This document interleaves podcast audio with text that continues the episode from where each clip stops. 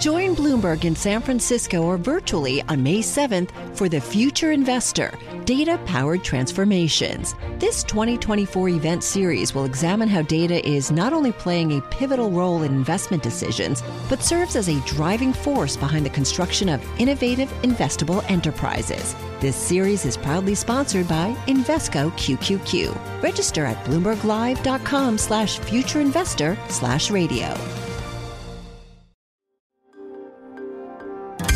Le entregamos todo lo que necesita saber para comenzar el día. Esto es Bloomberg Daybreak para los que escuchan en América Latina y el resto del mundo. Buenos días y bienvenidos a Bloomberg Daybreak América Latina. Es lunes 22 de enero de 2024, soy Manuela Tobías y estas son las noticias que marcan la jornada. Las acciones globales subieron y los futuros estadounidenses apuntan hacia otro récord para Wall Street, mientras los inversores siguen apostando por una baja de tasas y una temporada fuerte de ganancias. El gobernador de Florida, Ron DeSantis, se retiró de la carrera presidencial en Estados Unidos y respaldó a Donald Trump. La campaña de DeSantis estuvo marcada por una mala gestión financiera, luchas internas y momentos incómodos. Ahora solo queda Nikki Haley, ex embajadora de Estados Unidos ante las Naciones Unidas, como rival de Trump. Los hedge funds o fondos de cobertura cerraron un buen 2023. La firma TCI de Chris Hone ganó 12.900 millones de dólares, seguido de Citadel de Ken Griffin con 8.100 millones de dólares. La industria produjo ganancias combinadas por un valor de 218.000 millones de dólares, descontando tarifas. Benjamin Netanyahu rechazó un nuevo acuerdo de rehenes con Hamas, un aliado cercano de Joe Biden describió al primer ministro israelí como un obstáculo para la paz. Y el máximo diplomático de la Unión Europea dijo que Israel no está logrando erradicar a Hamas y en cambio está sembrando el odio durante generaciones. Y ahora pasando a América Latina. Perú no rescatará a Petro Perú porque el país carece de los fondos necesarios, dijo el primer ministro Alberto Otarola en una entrevista.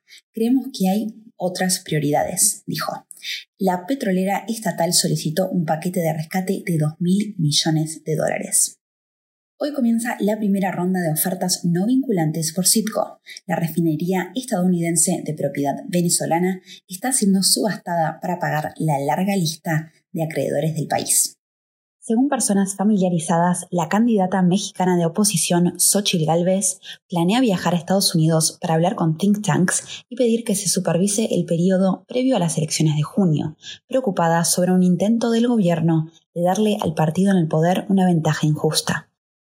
Ahora Andrea Navarro, productora de este podcast en Ciudad de México, nos trae la entrevista del día.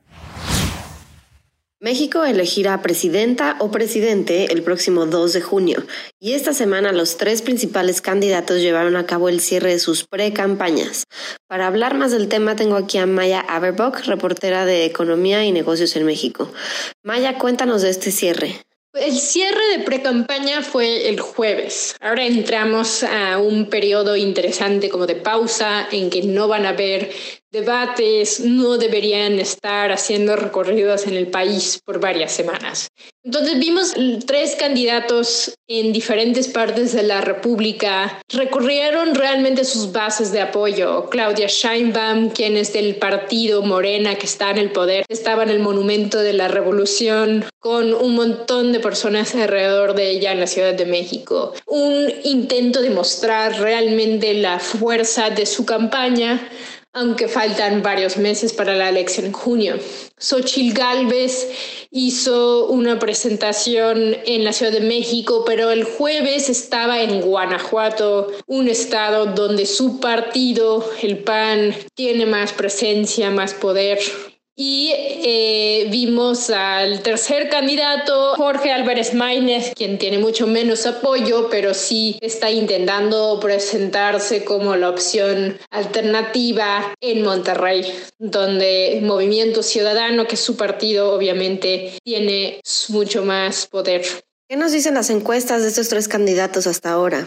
Dicen que Sheinbaum básicamente va a ganar la elección porque tiene una ventaja de alrededor de 22 puntos encima de Galvez y Álvarez Maínez está mucho más abajo. La diferencia es tan grande que muchas personas ya lo está dando por hecho que ella va a ganar y hay otros quienes dicen muchas cosas pueden pasar de aquí a junio. Maya, ¿cuándo podremos conocer realmente las plataformas de cada candidato y cuándo empezarán los debates entre ellos? Ahora viene la parte interesante. Steinbaum ha presentado a sí misma como la candidata que va a continuar las políticas del López Obrador. Pero hay muchas personas que están a la espera para ver cuáles son las cosas nuevas que ella va a proponer. Va a cambiar la política de seguridad, va a cambiar la política energética.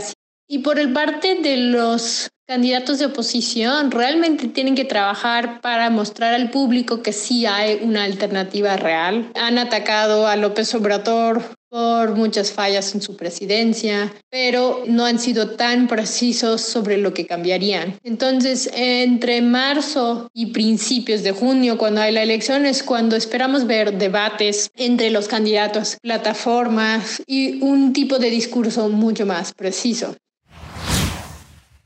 Según un estudio de la London School of Economics, no hay que preocuparse sobre un posible ataque fiscal a los súper ricos británicos. A los más ricos del país no les interesan los paraísos fiscales, ya que los califican de aburridos y culturalmente estériles. Eso es todo por hoy. Para más información de Bloomberg News en español, los invito a suscribirse al newsletter 5 Cosas para que inicien el día bien informados. El link está en la descripción del episodio. Soy Manuela Tobías, gracias por escucharnos. Para conocer todas las noticias que necesita para comenzar el día, revise Daybreak en la app Bloomberg Professional, donde puede personalizar las noticias que desee recibir. También puede suscribirse a la versión solo audio en Spotify, Apple Podcasts o la plataforma de su preferencia. Eso es todo por hoy. Escuche de lunes a viernes Bloomberg Daybreak.